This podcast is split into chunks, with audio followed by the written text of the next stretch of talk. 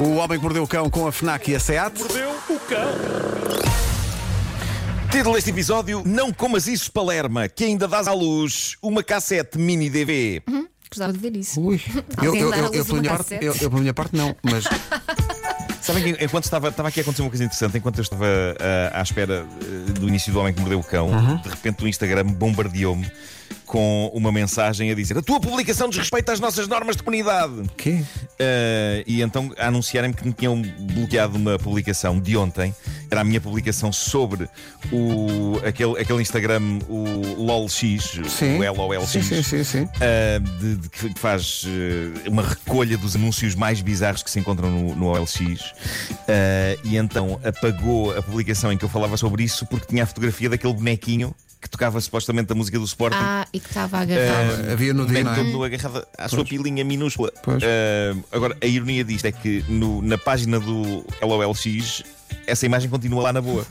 Mas na minha desrespeito ao resto da comunidade. É porque tu, tu não respeitas nada nem ninguém. Porque eu não respeito nada nem ninguém. Eu sou um mau criadão. Olha-me Deus. Ai, ai. Não, mas eu estou muito feliz porque não tenho. Não, não estou aqui a dizer então apaguem também do. Não, não, é Não, pá, não, é fico lá no, no LOLX eh, porque é, é precioso aquilo. E não sei se vocês viram a cavalgada de, de seguidores que aquilo ganhou. Sim, sim. Sim, ganhou durante Foi o dia. incrível. Um Tinha para aí influencer. 4 mil de manhã e, e agora tem, tem. ah, Ontem tinha visto, tinha 30 mil e tal. Maravilhoso. Ah, já não sei, foi assim uma coisa. Um boom incrível. 37.500. Incrível. eh, Começaram, tinham 7 mil Bolas. ontem. Incrível. Incrível. Incrível. Bom, ah, ora viva, bem-vindos a mais um episódio de A Humanidade essa estúpida. Então, Bom, ah, hoje queria falar-vos então da mais recente tendência da internet. É uma trend, é uma craze. Há várias pessoas a levar isto a cabo. Basicamente, bastou um idiota perceber que uma pessoa podia ficar algo pedrada ao ingerir carne crua ligeiramente podre para que outros fossem atrás. Pá, mas porquê é que as pessoas. Opa, a sério.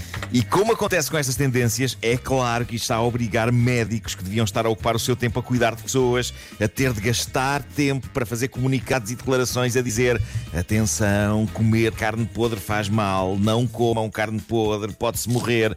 Mas pronto, como eu dizia há pouco, as boas notícias é que neste momento já ninguém está a comer aquelas pastilhas de detergente para a máquina.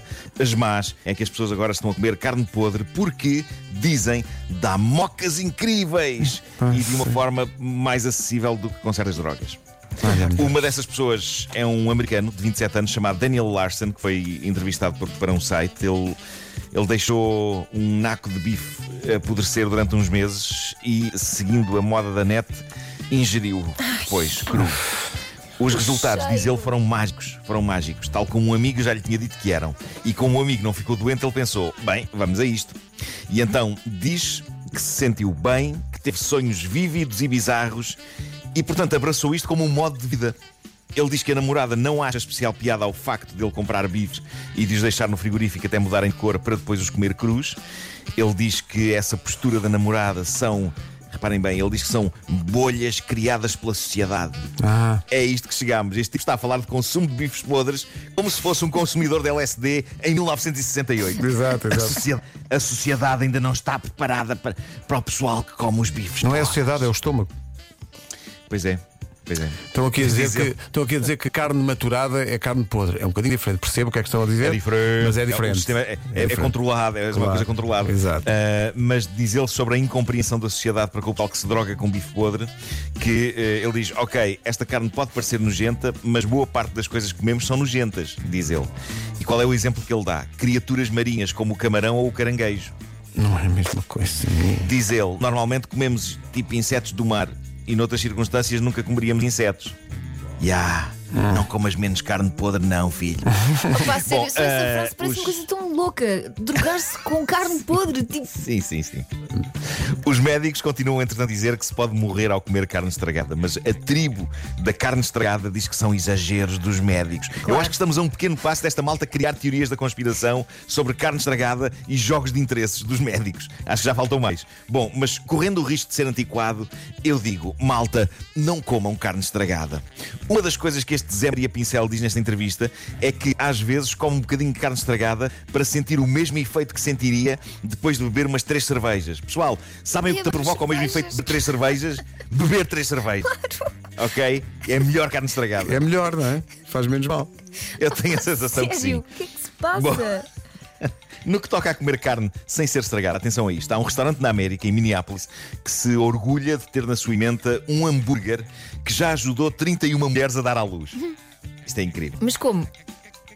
Pá, basicamente, isto deu-se o passo-palavra e agora as mulheres da zona, quando chega a altura de terem de dar à luz, vão a este restaurante comer o tal hambúrguer. Ah, que provoca já o está parto. descrito. É isso? Provoca o parto. Já está descrito. Ah, tu jovens que o hambúrguer tinha ajudado a dar à luz, tipo o hambúrguer de mão Sei dada. lá, mas- Exato. Mão dada, pegaram, pegaram- o hambúrguer deu, deu as suas pequenas mãos de, de carne picada, não é? Pequenas mãos de carne. Sim, sim. Exato. Vá, imagem respire, linda. respire. Bom, o, o hambúrguer já está descrito na própria emenda com o nome O Indutor de Partos. É este o nome do hambúrguer. Leva carne, leva cebola caramelizada, mostarda picante, molho de maionese com picles, anchovas, pimentos e outros condimentos, bacon curado em mel e é servido num consistente pão de pretzel. É lá. É uma bomba. É uma bomba. E portanto eles orgulham-se de, minutos depois de comerem isto, as mulheres grávidas, no fim da gestação, não têm outro remédio que não irem diretamente do restaurante para o hospital para que o bebê saia. Há uma Já dilatação de certeza, que é do 31 estômago. vezes. O estômago É entra em isso. dilatação, sim. É princípio. isso, é isso. Já aconteceu 31 vezes e eles estão super felizes com isso. Eu consigo pôr-me na pele do bebê que está lá dentro a sentir aquilo tudo a entrar. É demais, é para a pobre criança. Só imagino lá dentro a pensar que se lixa esta porra toda. Tirem-me daqui. Sempre Tirem-me isto. daqui. Ah, então, eu, eu, eu não como carne, mas pela descrição do hambúrguer, eu sinto que se o comesse, mesmo sendo um homem, mesmo não estando grávido, com a breca, eu daria à luz qualquer coisa. Só não garanto que fosse uma criança. Mas dava à luz logo. logo, logo. Claro. Não garanto que fosse isso. Bom, eh, para terminar, vamos a um embaraço gostoso que é trazido por um senhor anónimo que publicou isto no Reddit, na página Tiflu, a página sobre os grandes embaraços que pessoas trazem desnecessariamente a si mesmas. E reparem neste, diz ele. Eu e a minha mulher estávamos aborrecidos uma noite e chamámos um amigo nosso para jantar. Ele veio e a dada altura estávamos os três a pensar o que haveríamos de fazer. Eu tenho uma grande ideia. Porquê é que eu não vou buscar todas as minhas cassetes de vídeo mini DV dos tempos da faculdade e podemos ver todos os vídeos manhosos que eu fiz ao longo dos anos? Bom, antes de continuar com esta história, eh, neste ponto talvez eh, convenha fazer aqui uma pausa e explicar aos nossos ouvintes mais novos que nem sempre foi possível usar o telemóvel para fazer vídeos, ok? Exato. Houve um tempo distante em Houve que tínhamos tempo. câmaras de vídeo. Claro. Câmaras de vídeo que funcionavam com estas pequenas cassetes, as mini DV, lembram-se das mini DV? Sim. Eu não Gravavam-se coisas lá e se as queríamos apagar, epá, gravávamos por cima. Não, não havia ficheiros, não havia nenhum ícone de um caixotinho do lixo para poder apagar as coisas que não queríamos. Eh, bom, vamos prosseguir então com a descrição do sucedido, feita por este senhor que decidiu, na companhia da mulher e de um amigo, ver duas velhas cassetes mini DV gravadas por ele com a sua velha câmara. Diz ele. Ligo a câmara e começo a meter cassetes, todos nós a rir. Pego outra cassete, avanço em busca de conteúdo bem embaraçoso, escolho as partes que eu sei que os vão fazer rir. Neste caso era uma partida feita por um colega nosso a toda a turma. Há suspense no ar, o som do vídeo está baixo, por isso eu subo o som até ficar bem alto.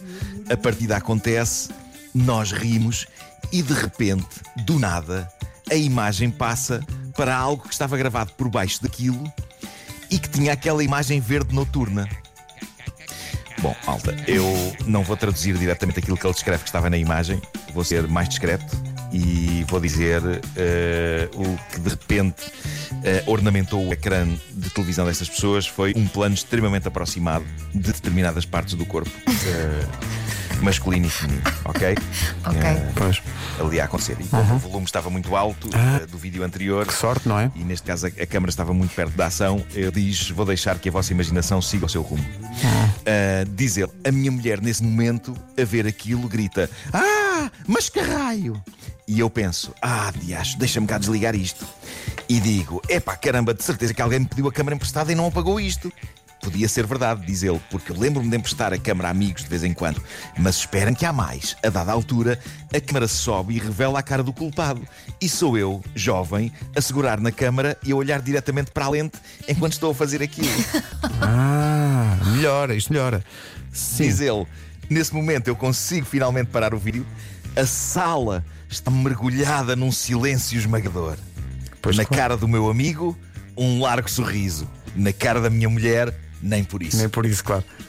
Mas a outra interveniente era a mulher dele ou não? Ou era Não, não, era outra. Não, oh, Ah, Elsa, Era- pararam, o vídeo a tempo. Pararam o vídeo Foi a antes tempo. deles se conhecerem. Foi antes deles se conhecerem. Porque Ah, na verdade era a professora. Exato. Ele, entretanto, fe- ele fez uns updates a esta história ah, e, como sempre, estúpidos da internet mandaram mensagens a dizer que a mulher se devia separar dele.